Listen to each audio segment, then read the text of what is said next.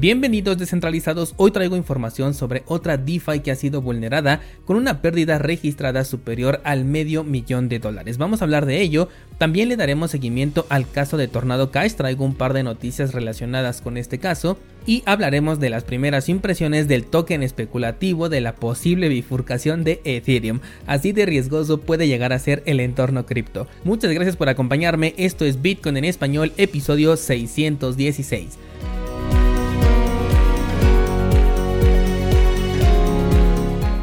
Del precio de Bitcoin el día de hoy no vamos a hablar ni del mercado porque en realidad no tenemos prácticamente nada que contar.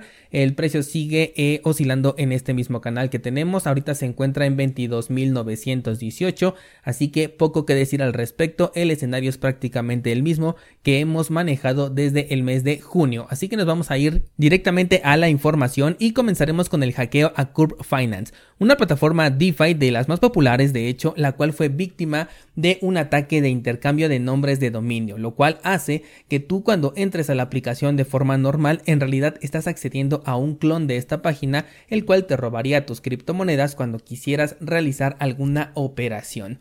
Esto significa que perdieron el control del sitio durante un periodo corto de tiempo, durante el cual se llevó a cabo una sustracción de fondos cercano al medio millón de dólares.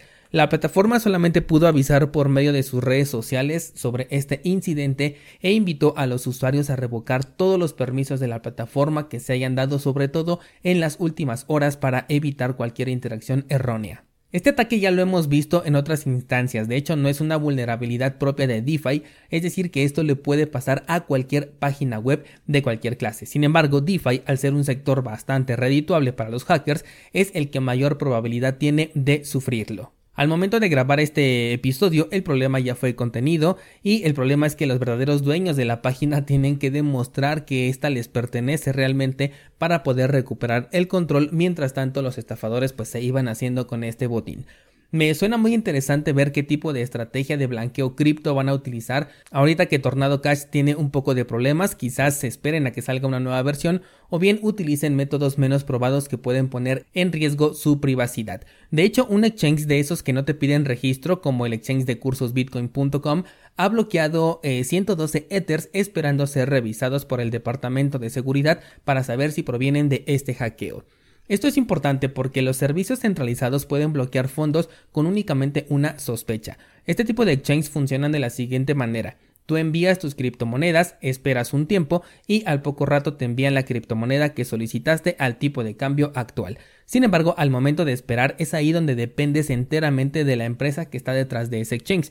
Sí, esto también ocurre con el exchange de cursos bitcoin.com, por lo que definitivamente no son plataformas que se recomiendan para pasar fondos que vengan de un hackeo, motivo por el cual pues no creo que estos ethers eh, que estén detenidos provengan realmente del hackeo a Curve Finance, pero bueno, en caso de ser así, pues estaríamos de nuevo ante hackers novatos que desconocen el funcionamiento de la blockchain y de los servicios centralizados, que suena un poquito incoherente, ¿no? Que unos hackers que puedan hacerle esto a una página tan popular como lo es Curve Finance puedan cometer esta clase de errores, sin embargo ya lo hemos visto en el pasado y por eso pues vale la pena mencionarlo. El código de Curve Finance eh, permanece intacto y no tiene ninguna vulnerabilidad. Hay que recalcar esto porque no fue una vulnerabilidad directa de DeFi.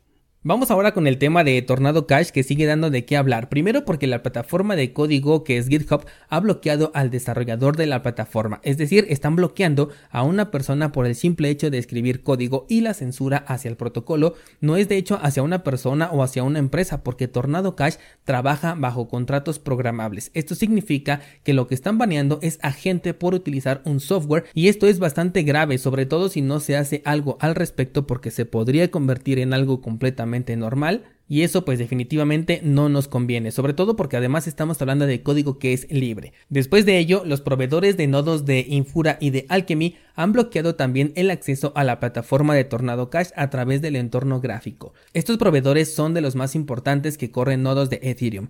¿Recuerdas ese problema de que no cualquiera puede correr un nodo de Ethereum? Entonces dependen de ciertas empresas, como en este caso de Infura, y que cuando esta empresa falla, pues prácticamente todas las aplicaciones de Ethereum también fallan o bien si Infura lo decide puede dejar fuera a los venezolanos del uso de Metamask como lo vimos hace unos cuantos meses porque este depende completamente de Infura Bueno, pues ahora Tornado Cash también está bloqueado por Infura, por lo que conectarse a este servicio de la revolucionaria Web 3 será más complicado y necesitarás o bien correr tu propio nodo o utilizar un servicio menos popular que a su vez o tenga su propio nodo o esté conectado a un proveedor diferente que no sea de estos que son los más grandes, para que recuerdes esto cuando se hable de centralización en Ethereum.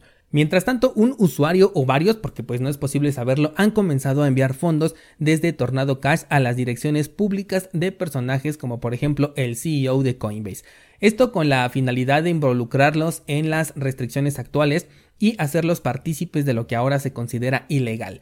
Esto lo podríamos considerar ya sea como una broma o bien como un movimiento en contra que podría significar si vuelves ilegal el utilizar software, entonces la comunidad puede volver ilegal a quien quiera mientras sus direcciones sean conocidas, por supuesto. Es por esto que cuando se habla de tokens NFT y de la Web3 que tiene un alto nivel de privacidad, mientras la mayoría se está desarrollando dentro de Ethereum que utiliza un sistema de cuentas fijo, mi comentario es que si la Web3 sigue por ese camino, la privacidad que tiene es muy cercana a cero.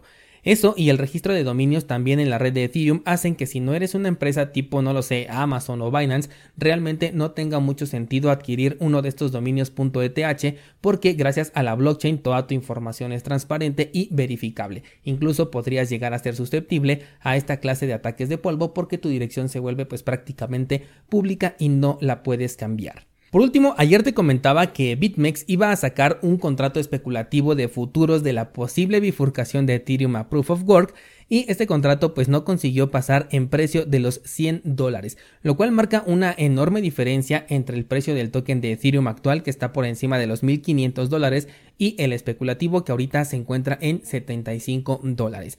También es natural esta reacción porque el token pues todavía ni existe, ni se sabe si va a existir. Es un contrato meramente especulativo que como dije ayer sirve para ver el nivel de interés de algunos minoristas, pero el riesgo que se corre al meter dinero en este contrato es bastante grande, lo mismo que la posibilidad de ganancia, porque en caso de que se lleve a cabo la bifurcación, seguro que el impacto que tendrá este nuevo token sería fuerte, aunque únicamente se tratara de una burbuja de corto plazo. Estamos hablando de que es como si compraras Ethereum a 70 dólares en este momento.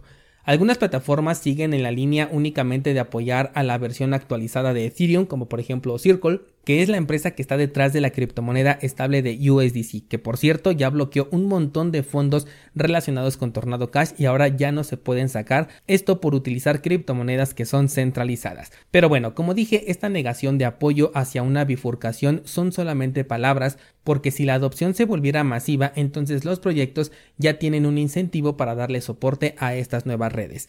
A lo largo de la historia, las bifurcaciones suelen tener poca atracción y más o menos van perdiendo poco a poco su popularidad. Esto le ha pasado, por ejemplo, a Bitcoin Cash.